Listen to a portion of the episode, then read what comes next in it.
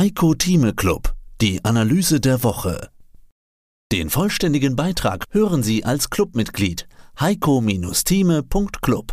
Heiko Thieme, globaler Anlagestratege. Zu schnell.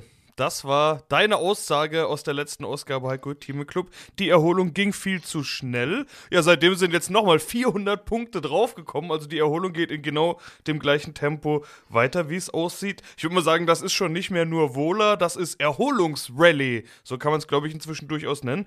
Warum passiert das überhaupt, frage ich mich. Also woher nehmen die Leute in dieser Situation, in der ja eigentlich nichts besser geworden ist, sondern eher vieles schlechter geworden ist, plötzlich diesen Optimismus?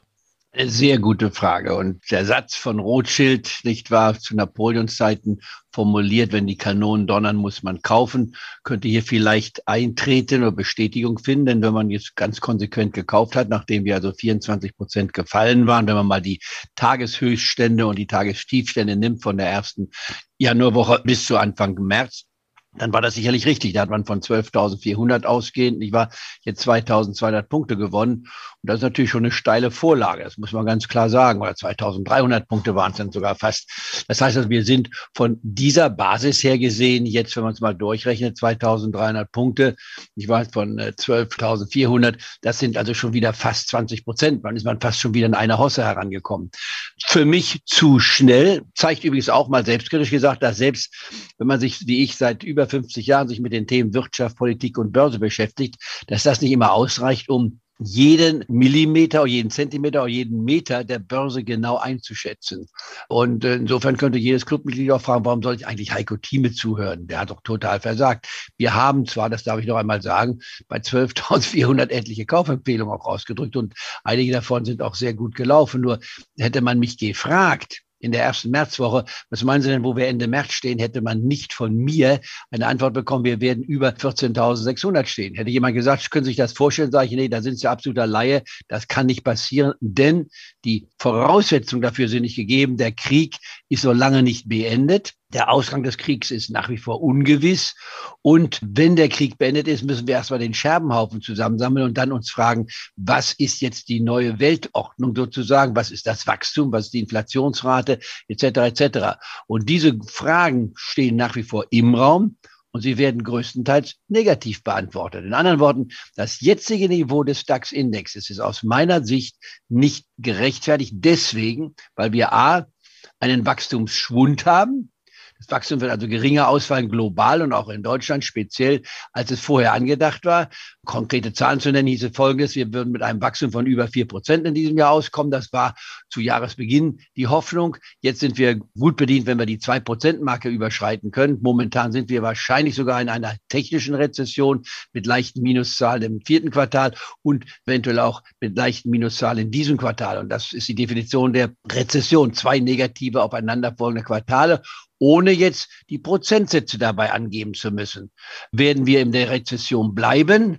Nein, wir werden in der zweiten Jahreshälfte dann spätestens aus der rezessiven Phase aus meiner Sicht herauskommen und Wachstumsraten vorlegen, die dann auch das Gesamtjahr in ein Plus versetzen, aber ein bescheidenes Plus. Nicht das, was wir vorher dachten. Schauen wir jetzt mal auf die wichtigste Börse, die USA. Auch dort wird die Wachstumsrate nicht so stark sein, wie erhofft, dass wir so in der Nähe der vier oder fünf Prozent Marke sind. Wir sind gut bedient, wenn wir dort die drei Prozent Marke sehen sollten. Schauen wir nach China.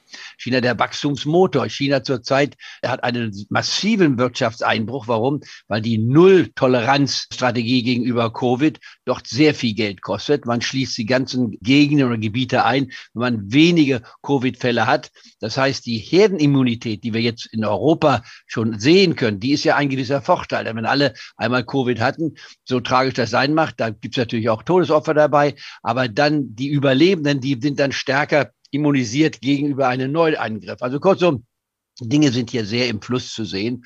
Und unterm Schlussstrich heißt das für mich im Klartext, wer jetzt kommt und sagt, ich muss jetzt kaufen, ich habe Kaufempfehlungen, zweifelsfrei, aber meine antizyklische Strategie geht ja immer wieder darauf hinaus zu sagen, ich kaufe das, was A keiner will, beziehungsweise das, was stark gefallen ist. Nicht wahr? Und da gibt es natürlich etliche Werte, die stark gefallen sind. Und Definition, was heißt stark gefallen? Die müssen mindestens in einer Bässe sein, also mindestens 20 Prozent eingebüßt haben von ihren jüngsten Höchstständen. Idealerweise sollten sie bis zum Doppelten als Minus aufweisen. Also irgendwo zwischen minus 20 bis 40 Prozent. Das reicht mir normalerweise aus bei einem Substanzwert, einem Wert, der nachvollziehbar ein Geschäftsmodell hat, was eine Zukunft hat. Das wären dann die beginnenden Kaufempfehlungen. Und dann natürlich auch, wie jeder weiß als Clubmitglied, eben in den drei Tranchen. Also insofern ist meine Strategie eigentlich relativ konservativ angesetzt und kauft eben das, was keiner will. Und davon gibt es nachher etliche Empfehlungen, die wir auch diskutieren können. Ja, eine ganze Reihe Empfehlungen sind wie immer dann gleich im Programm noch zu finden. Aber ich will jetzt erstmal nochmal über den Gesamtmarkt sprechen, also über diese Situation, mit der ich das Interview auch gestartet habe. Ich habe mich gefragt, was wird denn jetzt eingepreist oder was ist, was kommt da jetzt rein in die Kurse? Also ein Kriegsende kann es ja nicht sein. Ich habe kürzlich einen Satz gehört, der Krieg ist jetzt in den Kursen. Ja, wenn der Krieg in den Kursen wäre, dann müssten die ja irgendwo ganz unten sein. Wir haben seitdem schon wieder tausende Punkte in den Indizes gut gemacht. Okay, wir haben Verhandlungen. Es gibt Hoffnung auf ein baldiges Kriegsende, vielleicht sogar auf diplomatischen Weg, dass das Blutvergießen zumindest vorbei sein könnte. Wobei an der Börse Blutvergießen ja sowieso nicht eingepreist wird. Da geht es um andere Faktoren. Verhandlungen in Istanbul, aber auch da haben wir jetzt schon wieder Unstimmigkeiten. Es werden Unterhändler angeblich vergiftet. Es gibt ganz weit auseinandergehende Positionen. Die Rede ist davon, dass ein Nord- und Südkorea in der Ukraine oder ein ähnliches Konstrukt wie Nord- und Südkorea in der Ukraine